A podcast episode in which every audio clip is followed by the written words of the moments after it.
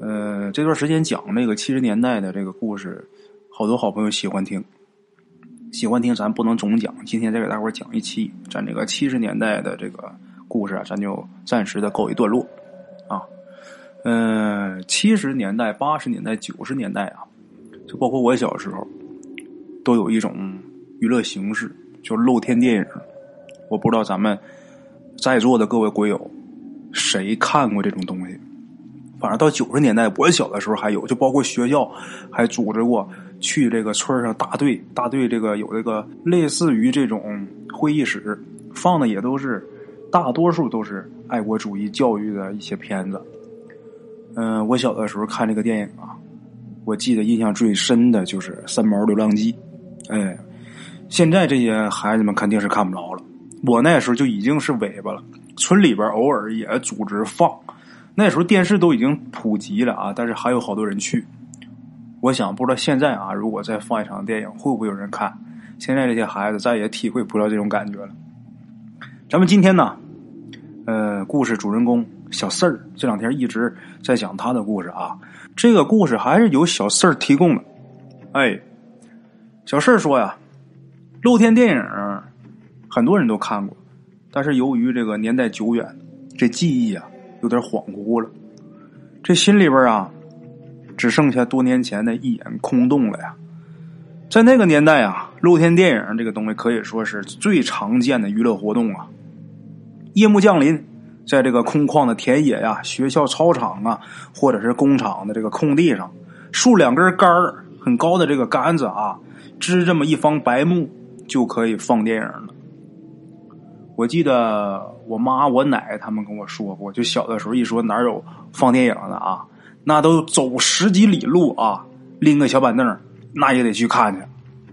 我是体会不到那种感觉。虽然说小时候看过露天电影，也没觉得怎么好，但是在我妈他们小时候和这个我奶奶他们年轻的时候，要说有一场电影看，那了不得了，那比这个看大戏那都热闹啊！啊，这个看电影啊，夏天的时候最热闹。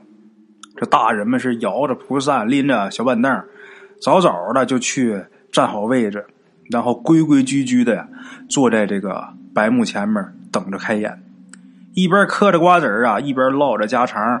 这小孩呢，在人群里边是穿来穿去，嬉戏打闹。等天黑之后啊，这个放映员呢，满嘴酒气的被簇拥着大摇大摆走到这个放映机前面，后边还有给拎着片子的。提片子的啊，这个一看这个放映员来，这好奇的人呐一拥而上，都过去凑热闹，看这个机器怎么回事等这个放映员呐从这个片子里边挑出这个片子的时候，大伙都哇啊，战斗片战斗片哎，都这样。放映员拿着片子摆弄一会儿之后啊，一束光射到这个白幕上，但是这会儿电影可还没开始呢，他得先调这个，一直到。绑柱子上的大喇叭啊，响起这个电影的前奏，所有的人呐才都收敛说笑，顿时全场是鸦雀无声啊！所有人这眼睛全盯着那块白布。这个位置不佳的人呢，那脖子抻多长看，生怕漏掉任何一个细节呀。绝佳的位置在哪儿呢？离这个电影幕布啊。不要太近，也不要太远，中间那个位置那是最好的，看得最清楚。咱们鬼友小四儿说，除了前面啊有最佳的位置，他们居然发现了一个更好的地儿，哪儿呢？这个电影银幕的背面。哎，那么说背面怎么看呢？鬼友说，除了这字幕是反的。其他的都能看得清清楚楚的，这个啊，当然不光是他们的专利，相信好多人都知道。但是在他们那个小镇上，是小四儿、二牛、大民，他们仨是最先发现的。这仨孩子啊都不说，吃独食儿，这种事得严守秘密啊，省那些找不着位置的也过来跟他们抢地盘啊！啊，话说呀。又到了一个星期六的晚上，这天呢，又放电影了。放映的地点呢选在前街的红旗厂厂区里边。红旗厂是制造大型车床的这么一个单位啊。厂区里边除了堆积着一些笨重的钢材以外，没别的东西。空空荡荡的厂区啊，能容纳上百人，这正是放电影的好地方啊！离放映还有半个钟头，这厂区里边就已经很热闹了。小孩的哭闹声，找人的叫喊声，对这个片子的议论声，卖冰棍大妈的叫卖声，此起彼伏，就跟蛤蟆草坑似的。我不知道我这么说能不能把看过电影的各位好朋友们带回到那个年代跟那个场景。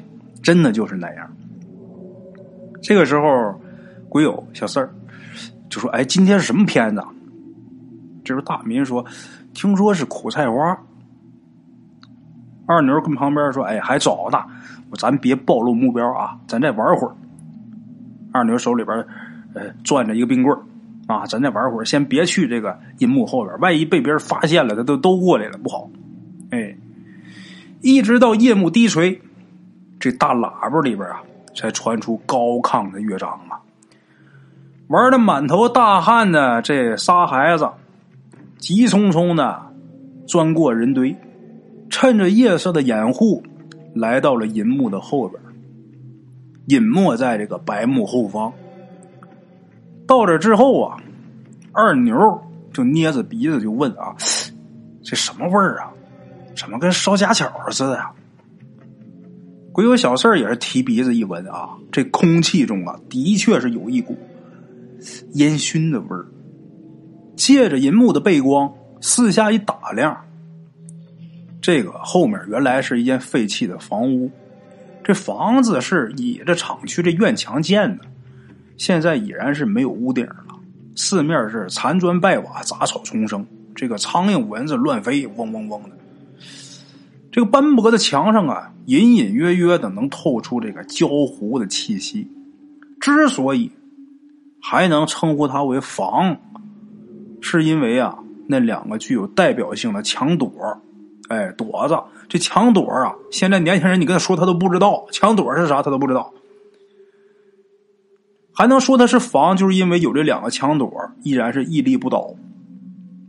那两个织着白布的那两根杆儿。就绑在这两个墙垛上。哎，这时候二牛说：“咱还是上前面看去吧，这蚊子太多了。你瞅我身上这包啊！”二牛一边挠着胳膊啊，一边抱怨。这时候大民说：“呀，前面前面还有地方吗？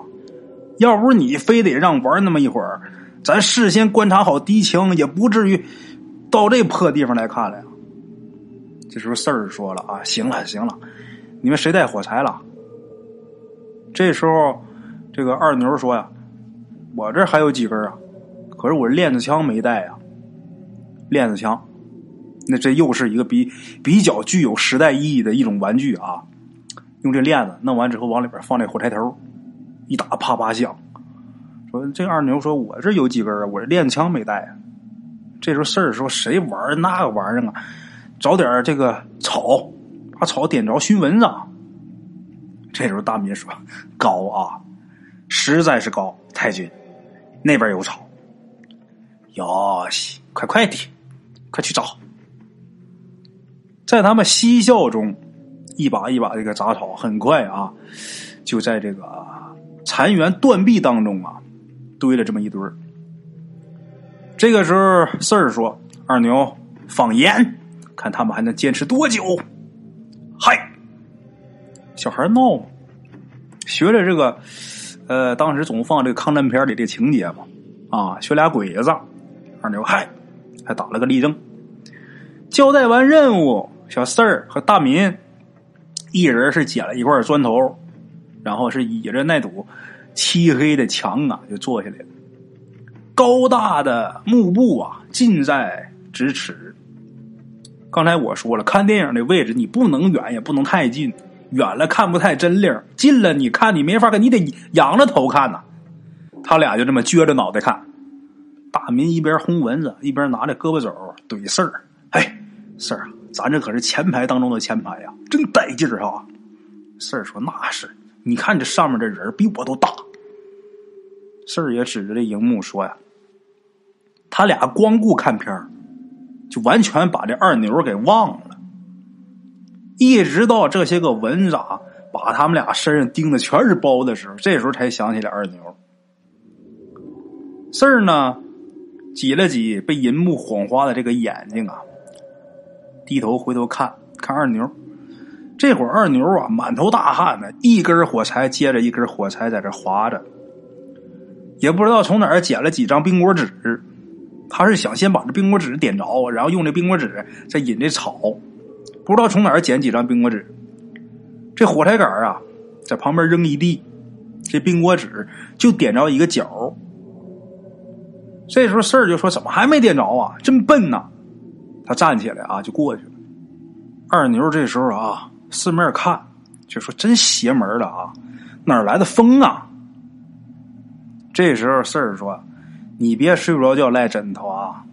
你要有风，你看那幕布动都不动，那么大块布它都不动，哪来的风啊？”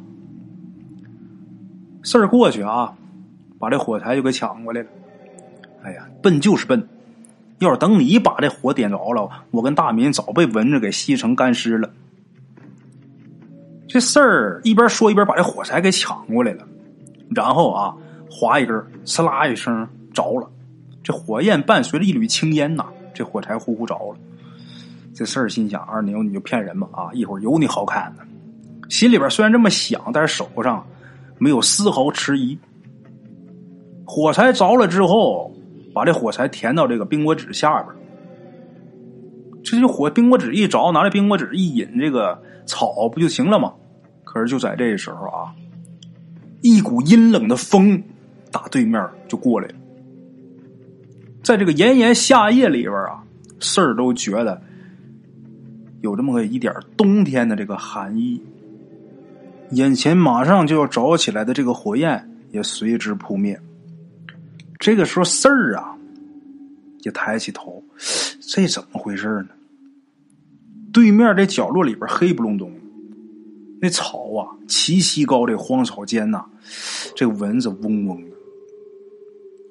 让他觉得这心里发麻，四儿就很警觉的环顾了一下四周，高大的这个荧幕啊，没有任何抖动，就包括旁边这个杂草啊，都没晃。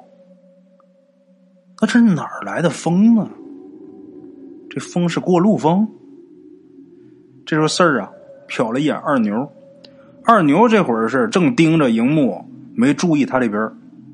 事儿这时候赶紧又划了一根火柴啊，生怕这二牛看见他刚才这个糗相，因为他不是埋汰人家呢吗？这会儿自己也划不着了，赶紧的再划一根。划一根之后，怕风把他手里边这个火给吹灭，他特意是拿手捂着点捂着点这火柴呀，去点那个冰果纸。这时候火柴噗又灭了，就好像被人给吹灭了似的。四儿这时候都能感觉到啊，这股气流就来自面前，就好像跟前有个人给吹灭了。他下意识的这个头一抬起来，这下坏了，就看见一个黑不溜秋这么一个东西，啊，在他对面这个草堆旁边蹲着，目不转睛的盯着他手里边的火柴。这东西看他没动作了，看他不划火了，也把头抬起来了。这个东西跟四儿等于俩人现在是四目相对，俩眼神一对到一起，差点把四儿给吓死。面前一颗焦黑的头颅上，两个眼睛跟卫生球似的，没有黑色全是白的，死死的盯着事儿。这个脸上啊，看不出来什么鼻子嘴，就是在这个褶皱的皮肤中间呢。有那么俩洞，那就是那鼻子的那个位置。这个嘴唇啊没有，露在外边都是这个牙床，就凸起来、鼓起来的牙床。哎呀，就显得龇牙咧嘴的，看着那么狰狞恐怖啊！这个样就好像随时都可能撕下你一块肉似的。这时候，那股焦糊的烤肉味。又扑面而来，直入心脾，把四儿吓得啊一声，一声大叫就跌坐在地，胃里边一阵翻腾，差点把晚上吃的饭啊都喷出来。也不知道是惊吓过度啊，还是心里难受，这汗呢，瞬间就哗哗的顺着这额头就下来了。这时候大民听见事儿喊，砰的从地上弹起来了啊！怎么了事儿？很惊慌的看着他这边。这时候二牛啊，瞪了两个眼睛啊，你你你们看那那那那什么呀？指着事儿身前是结结巴巴。这二牛。草堆旁边这时候空无一物，刚才看见的那东西啊，就好像是蒸发了似的，消失不见了。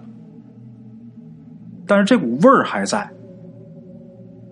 二牛那么说他看见什么了？二牛一把抱住事儿的胳膊，这一抱事儿把事儿吓得魂不附体。刚才本来是吓一下，他这一抱，哎呦我的妈呀，吓坏了！顺着二牛指的这个方向。事儿一看呢，对面齐膝高的这个荒草中间呢，有那么两个绿光，若隐若现。二牛说：“有鬼呀，鬼火！”有点语无伦次了。这胳膊让二牛给抓生疼啊！这时候，扑啦一声，喵，一个黑影从这个草里边跳下来，穿过这个低矮的断墙，跑了。大民这时候说：“嗨，一只野猫能把你俩吓成这样？哎呦我的妈呀！”大民拍拍手上这土啊，又坐下了。这时候事儿也想，这是猫，那刚才我看到的那一幕，怎么回事啊？是不是我眼花了呀？是不是我坐这个离这个银幕太近，看电影看的看眼花了呢？挺尴尬。甩开二牛这个抓的很紧这个手啊，这个事儿也说：“哎，胆小鬼，一惊一乍的，你把我吓够呛啊！”二牛，他也是为了掩盖自己刚才这个糗态，拿这二牛啊当 挡箭牌。这时候大民呐又站起来走过来，把这冰果纸啊，他过来一下就给点着了。点着之后就塞到这个草堆下边这个草啊噼里啪啦的这个声。一缕青烟呐，冉冉升起，这火起来了，火起来，烟起来，就把这个苍蝇、蚊子啊都给熏开了。这个蚊蝇一熏开，这人这心就静下来了。身边有蚊蚊子跟苍蝇，确实是这闹心。我不知道大伙有没有这这个体验啊？这个蚊蝇一熏开，这心算静下来了，静下心来看电影吧。这时候电影已经放了有一会儿了，这烟是越来越大，越来越浓，慢慢的呢就模糊了鬼友的视线。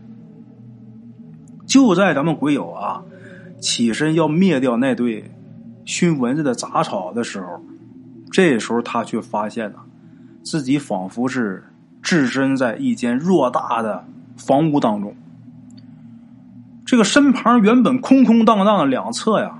这会儿啊，看着是一排一排的木质货架，这个货位上摆着成捆的电线、灯管，还有一些零零散散的这些物件沿着这个货架往对面看，有一组灰色的铁皮柜，这个红红绿绿的小灯啊，在这个铁皮柜上啊不停的闪烁。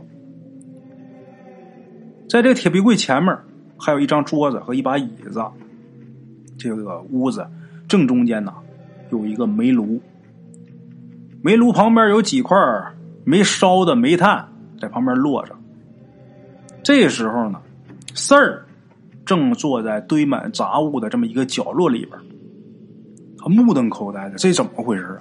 刚才在野地里边看电影呢呀。这个时候，忽然间，一个身穿工服的这么一个男的出现在他面前，身边还跟着一个小男孩。这时候他才发现啊，他的右手啊，右手边上。原来有个门这俩人是从这门进来的。这俩人可没看见事儿，事儿在这儿看见他们了，但是他俩就好像是没看见他一样，从他身边经过。这男的掸了掸身上的雪花啊，卸下孩子背在后背上这书包，指着这个桌子，好像说什么，然后这小孩点点头。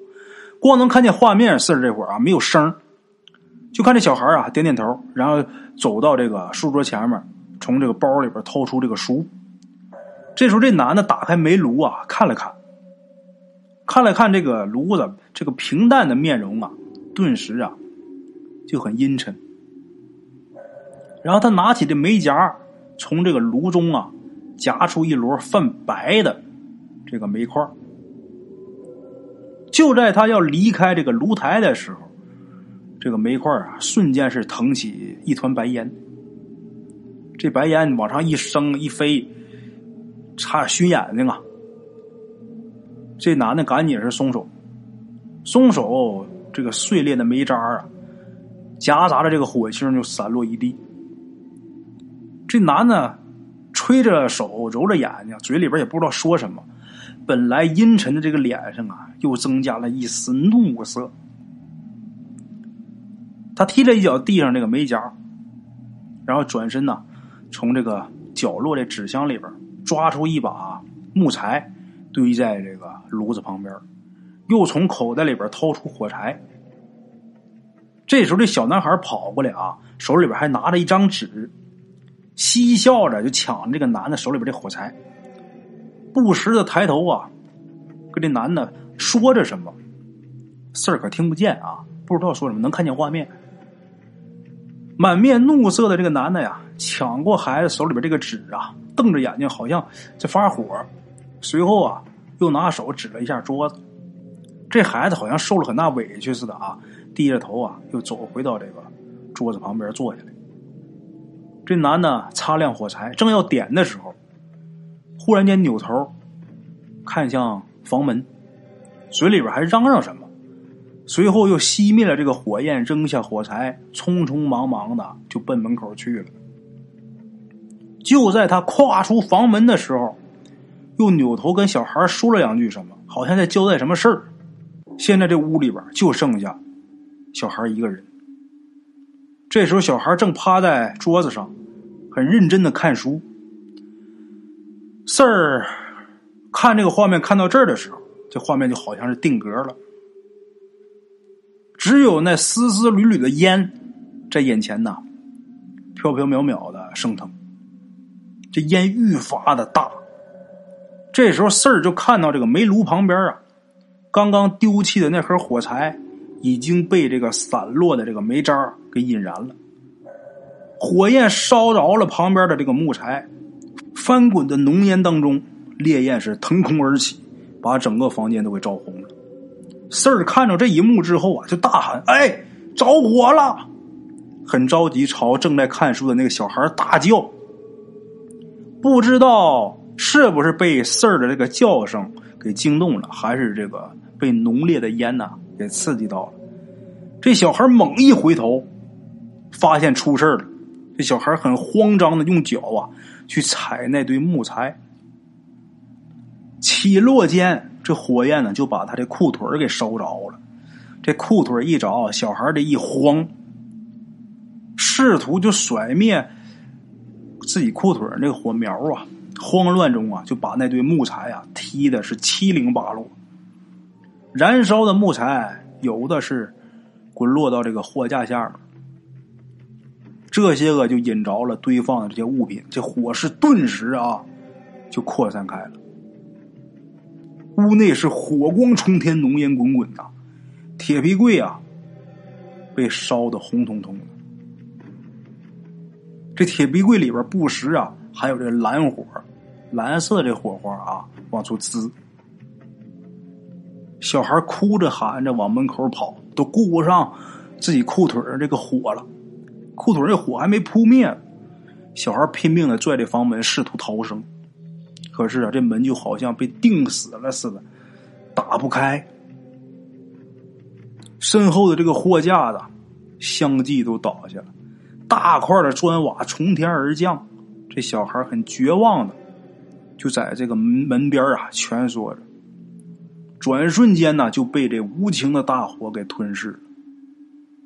然后事儿啊，再也看不见了，再也看不见这个孩子了。只有这一股焦臭味弥漫在这个空气当中。这个时候，四儿的耳边啊，突然响起里边电影《苦菜花》里边那个主题曲。眼前的烟雾呢，也逐渐的散去。四儿揉揉眼睛啊，眼前还是那个黑漆漆的残垣断壁。四儿这时候是心里边是觉得很惊异啊，这怎么回事啊？哎，刚才你们看见？事儿刚说出这句话，发现这个大民还有二牛，他俩也说这句话。你们刚才看，这仨人简直就是异口同声啊！那往后面不用说了，大伙都明白对方要说什么呀。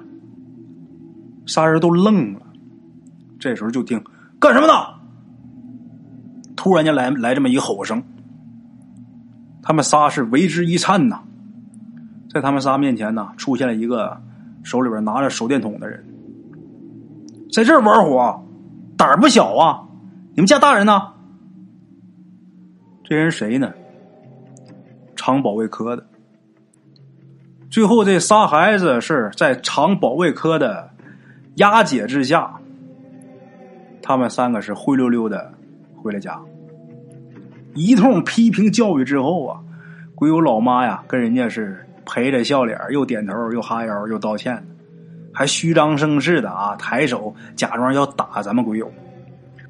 咱们鬼友事儿也是为了配合他老妈的这个动作啊，他哇哇大叫的躲到这个送他回来的厂保卫科的人的身后。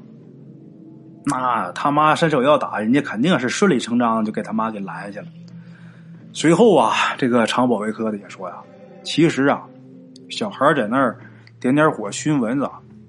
也倒没什么，但是呢，那个地方曾经出过事儿啊。这时候，这保卫科的人就很无奈了呀，就跟四儿他妈就说出了那地方曾经发生过什么。原来呀，银幕背后的那间荒屋曾经是着过一场大火，而且还烧死过一个小孩儿。这才让工厂内部对这个防火问题是格外重视啊。据厂保卫科这人讲啊，就在去年冬天的一个礼拜天厂里边的电工黄师傅带着儿子到电工值班室，到这值班室值班。因为孩子他妈那天呐不休息，家里边没人看着孩子，所以黄师傅才带着孩子到这儿来写作业。电工室是不让别人进的，闲人免进。何况是个孩子呢？黄师傅啊，就想啊，这一整天呢，就陪着孩子写作业，这值班也没有什么事可干。哪知道就在他点火要生炉子的时候，门房老张喊他赶紧过去一趟，说是这插座短路，已经冒烟了。黄师傅赶紧放下手里的火柴，就去那边去看去了。临走前还嘱咐孩子，别乱动屋里边东西。然后怕他这孩子到处乱跑，他又在外边把这门给锁上了。可是谁知道呢？就那么一会儿功夫啊，这孩子就命丧火海呀。由于电工室离这个门房挺远，中间还隔着两排房子，又赶上礼拜天，厂里边没几个人，所以等人们发现的时候，这房子的房顶都烧塌了。这孩子被烧的缩成一团，就跟一个烤焦的猴似的。后来分析啊，这场大火是那孩子玩火所致。据黄师傅事后回忆，当时啊，孩子还跟他抢过火柴，说要帮忙生火。而那盒火柴啊，在黄师傅情急之下，确实是落在了屋里边。出了这个事儿之后呢，黄师傅再也没来上过班听说是，嗨，咱们国有小四儿，听到这儿的时候啊，这人就愣了。后来这厂保卫科的人什么时候走的，他爸妈送没送，事儿是一点都不知道，因为他一直脑子里边啊转着他刚才之前看电影的时候看见的那个场景，再加上厂保卫科这这个人说的这个事儿，一直是混在一起想。如果真如保卫科这个人他说的那样的话，倒是跟四儿他们看到这个场景基本吻合，唯一不一样的就是这场大火的起因。